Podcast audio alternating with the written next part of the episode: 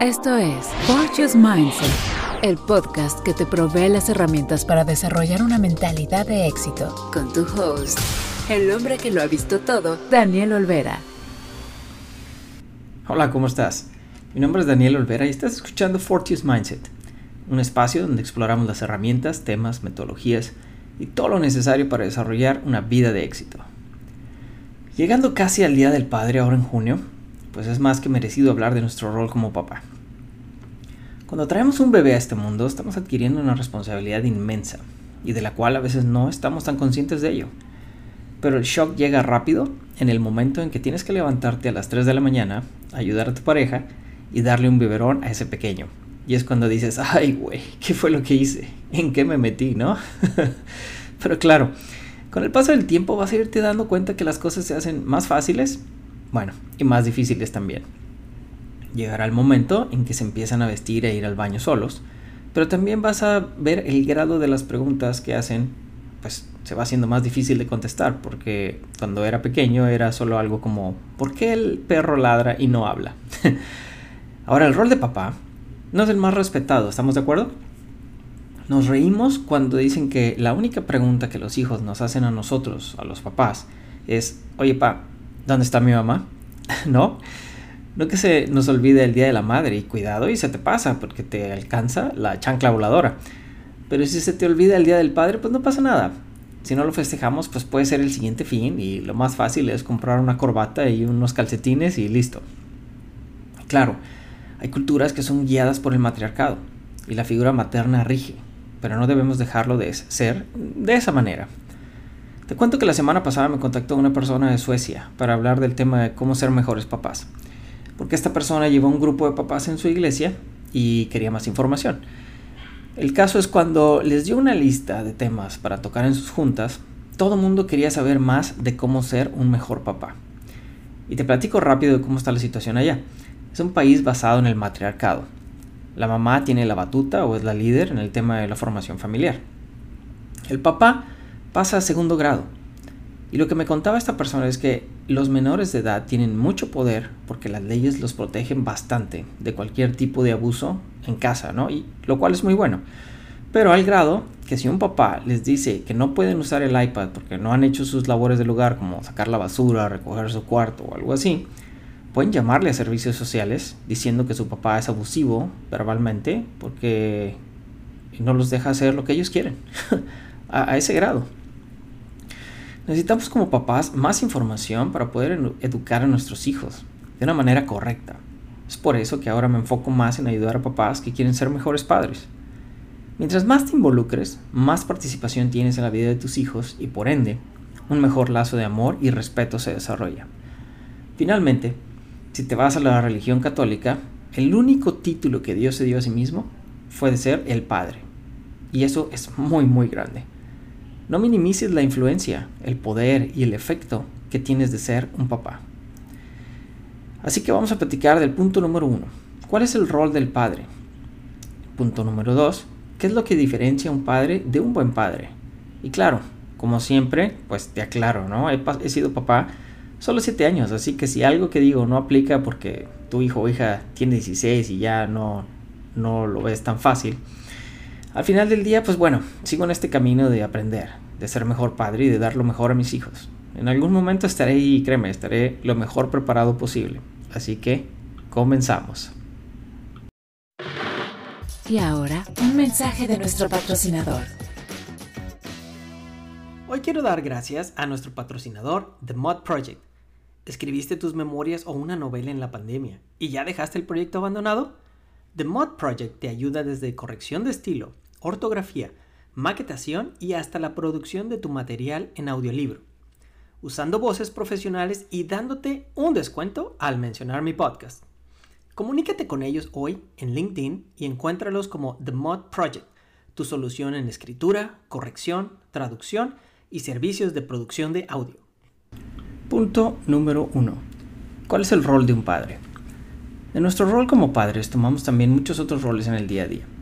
En un momento te vuelves científico explicando a tu hijo la reacción química que pasa cuando pones unas mentas en, la Coca-Cola. En la tarde ya eres un coach porque tu hija está en la clase de karate y le estás diciendo que se siente con la espalda recta y que debe mantener spot cuando da una patada de 360 grados. Luego eres psicólogo porque en la noche tu hijo ya te está contando de la chica que te gusta y está preguntándote cómo entenderla mejor. Que ahí te encargo, ¿no? porque la respuesta de entender a las mujeres, ay, pues te digo, a veces las papás, los papás la tenemos bien difícil. Bueno, quiero tocar también el rol de amigo, ¿no?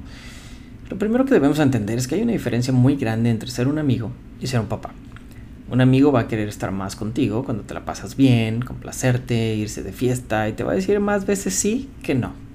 Pero ser padre significa saber decir no a muchas cosas por el bien de tus hijos y ser amigo, pues después. Cae en un segundo plano. Últimamente he visto mucho que cada vez más papás dicen, soy el mejor amigo de mi hijo. Y creo que no hay que confundir los roles. Claro, quieres tener una relación especial con tus hijos y eso lo entiendo y lo aplaudo. Pero ser un padre lleva más responsabilidades que solo ser un amigo. Tienes que moldear, enseñar, coachar, desarrollar, motivar, instruir, educar. Un amigo no hace todo eso. Un padre sí. Porque un padre tiene que tener una visión para sus hijos. Sabe el resultado final que quiere ver después de años de enseñanza y trabajo. Y para muchos eso significa el ver a sus hijos convertirse en personas de bien, con valores, con principios, con autoestima, inteligentes emocionalmente, resilientes, valientes, pensadores críticos, líderes. Uf, son muchísimas las expectativas, ¿no? Pero también no son de la noche a la mañana. Un padre va a hacer todo lo posible por dar lo mejor, pero ojo, lo mejor no significa lo que es más fácil lo que ellos quieran, lo que esté de moda. Si mantienes la visión de lo que quieres inculcar, va a ser más fácil seguir el camino. Ahora, ya sabes que me gusta tocar temas que a veces no son tradicionales. Y menciono esto porque el rol de papá ha sido categorizado y limitado mucho a solo ser un proveedor, protector y fungir como la autoridad. Pero espero que tú no seas así. Espero que tengas un rol activo, que tengas involucramiento en cada parte de la vida de tus hijos y con mayor énfasis te digo esto, si tienes hijos varones. Porque el varón busca la aprobación del padre principalmente, imita al padre y es su modelo de vida. Hay que enseñarles que está bien llorar, que aprendan a identificar sus sentimientos, que no se los guarden, que compartan, que cuiden a los demás, que está bien ser sensibles, que no todo es ser fuerte todo el tiempo, que proteger a los demás es bueno, pero también a ellos mismos. Cuando tienes un rol activo, hay una transformación dentro de tus hijos de manera increíble. Crece su confianza en sí mismos, se sienten con más fuerza de lograr las cosas, de afrontar retos, se abren más y puedes apoyarlos mejor porque no solo es con palabras que les dices que los amas y que son muy importantes para ti, sino también con las acciones. Salte de tu área de confort y da un poco más de ti cada día. Si llegas muy cansado a la oficina y lo que haces es sentarte en el sofá y ver la tele, pues toma el reto y agarra todo tu cansancio y juega con ellos. O invítalos a tomar un helado, o vete a caminar al parque e involúcrate.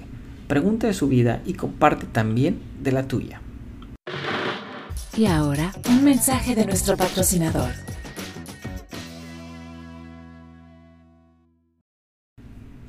Punto número 2. La diferencia entre un papá y un buen papá.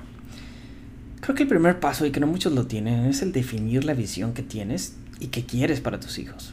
Y con esto no me refiero a qué van a ser de grandes, o sea, a qué van a estudiar o a qué se van a dedicar, no. Me refiero a qué tipo de personas quieres que sean. Qué valores, qué características personales, qué aprendizajes van a tomar de ti. Pero esto empieza con planeación. Y sé que muchos de nosotros ni siquiera lo hacemos para nuestra propia vida. Lo más que llegamos a veces es a hacer los propósitos de año nuevo y en algunas ocasiones, ¿no? Ya andas más en la fiesta. Pero al definir qué quieres que aprendan y valoren, intencionalmente es algo que los va a desarrollar y poner en el top 10 de, en comparación de los demás. Mi esposa y yo nos sentamos a definir cuál es nuestra misión como pareja, qué valores tenemos como familia, qué es lo que queremos lograr con el tiempo y dentro de ello pues van los hijos, qué queremos para ellos. Si dejas que las circunstancias de la vida te vayan guiando, vas a tomar un, un rol reactivo y vas a ir dando guías a tus hijos que pueden ser como puntos aislados que no se relacionan para nada entre sí en lugar de tener algo que se va desenvolviendo o que tiene una secuencia. Piensa en el hilo de una película o cómo enseñar sumas, restas, luego multiplicaciones, divisiones y luego quebrados. Cada vez vas construyendo en la base que ya pusiste. Si tú no defines lo que es importante y necesario para que tus hijos lo aprendan, créeme, los videojuegos, los amigos, las películas, YouTube y TikTok lo van a hacer por ti y no te va a gustar el resultado. El siguiente paso es que un buen papá es el que se desarrolla, quiere ser mejor y pide ayuda. Si no te estás instruyendo en el oficio de la paternidad, no eres un buen papá. Si tu papá te dejó un manual de cómo ser padre, cómo educar a los hijos de una buena manera, cómo formar personas de bien, pues eres la excepción. No nos enseñan a ser padres, así que tienes que esforzarte por aprender. Antes de que naciera Kai, mi primer hijo, fui a un mini curso de cómo aprender a cambiar pañales, Y lo básico de tener un recién nacido en casa. Obvio fue demasiado básico para mi gusto, pero es algo a lo que tuve alcance en ese momento. Cuando les pregunté a mis suegros, que fueron maestros de kinder y primaria durante su vida profesional, y ahora son niñeros profesionales de los nietos, que qué me recomendaban para leer, me recomendaron el curso de Love and Logic, que es una manera de educar a los hijos. Y fue un recurso que me sirvió como un inicio. Ya después encontré el libro de Calmer, Easier, Happier Parenting y me ha dado más herramientas para usar. Pero no estoy esperando que me caigan los recursos del cielo. Tengo que ser diligente en buscar, preguntar, leer y hacer el esfuerzo de pasar horas aprendiendo para tener mayor probabilidad de éxito. Si recuerdas, en la universidad, pues pasabas horas desvelándote estudiando para un examen. Yo, específicamente para mecánica. Pero solo ponlo en perspectiva. ¿Cuántas horas te pasas estudiando para ser papá? Yo siempre digo, tengo que estar dos pasos adelante de mis hijos. Acabo de terminar ya el libro de Racing a Modern Day Night eh, y ahora pues tengo que empezar a leer más acerca de la adolescencia en este momento, cuando mi hijo tiene 7 años porque necesito tener las respuestas, estrategias y herramientas pues listas que me van a ayudar a tener éxito en cómo educarlo en esta etapa que sigue. Así que te pregunto, papacito, ¿qué estás aprendiendo ahora? El siguiente paso para ser un mejor papá está en el tema de los valores. Si eres una persona que respeta a los mayores, habla con propiedad a los demás, se preocupa por el medio ambiente, los animales, el momento en que tu hijo quiere ir a pegarle a un gato con un palo, pues vas a ser firme y decirle, hey, eso no se hace.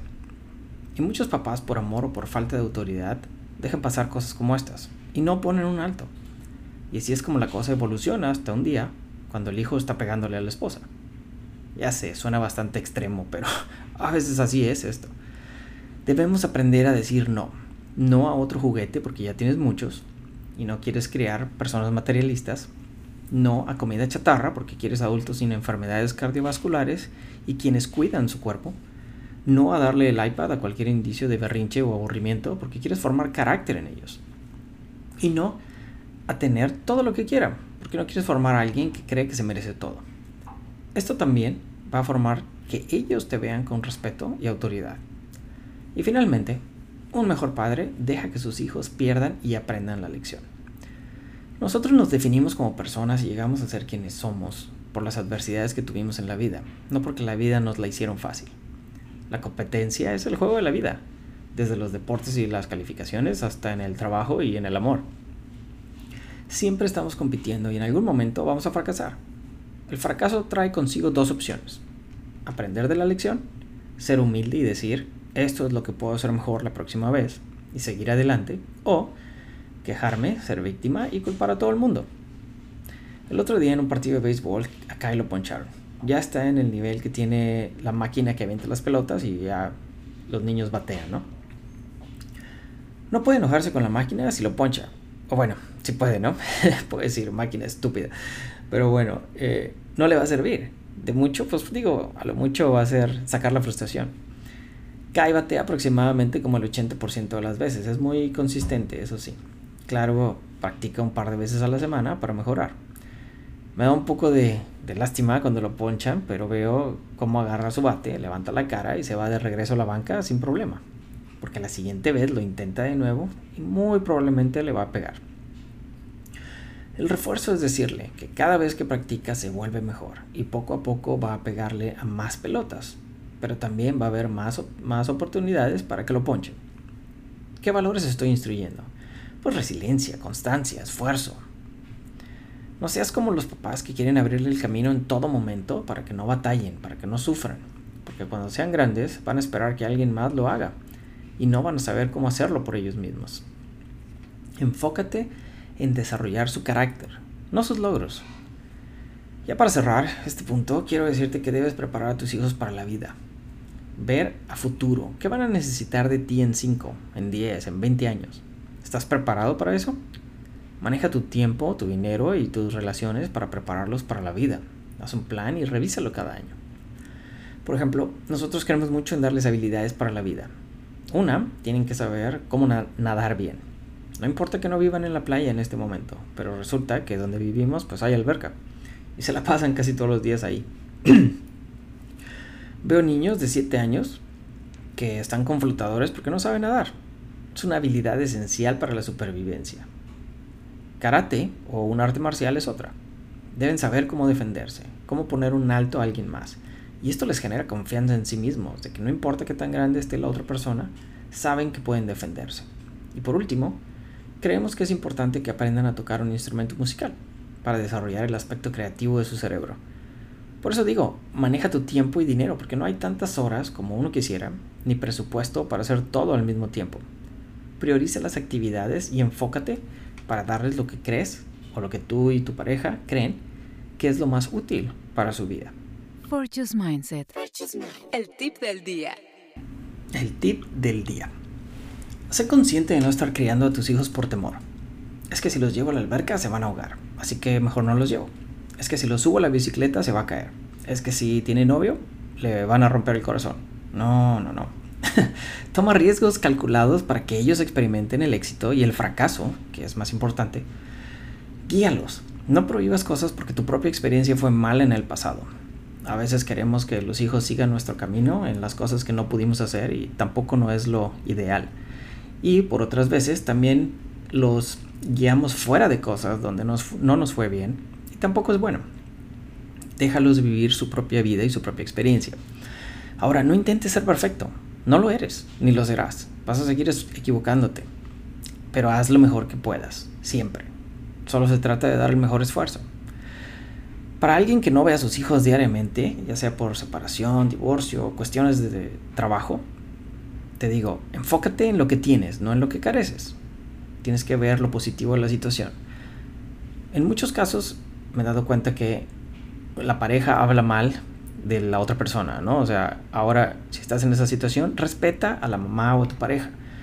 Cuando hablas mal de alguien, pierdes credibilidad y, pues no es bueno, ¿no? En los ojos de tus hijos van a creer que pues no eres el hombre que deberías de ser. Y para todos en general, da todo tu tiempo y atención cuando estés ahí. Deja el celular a un lado, vive el presente con ellos. Ellos se dan cuenta cuando no les pones atención.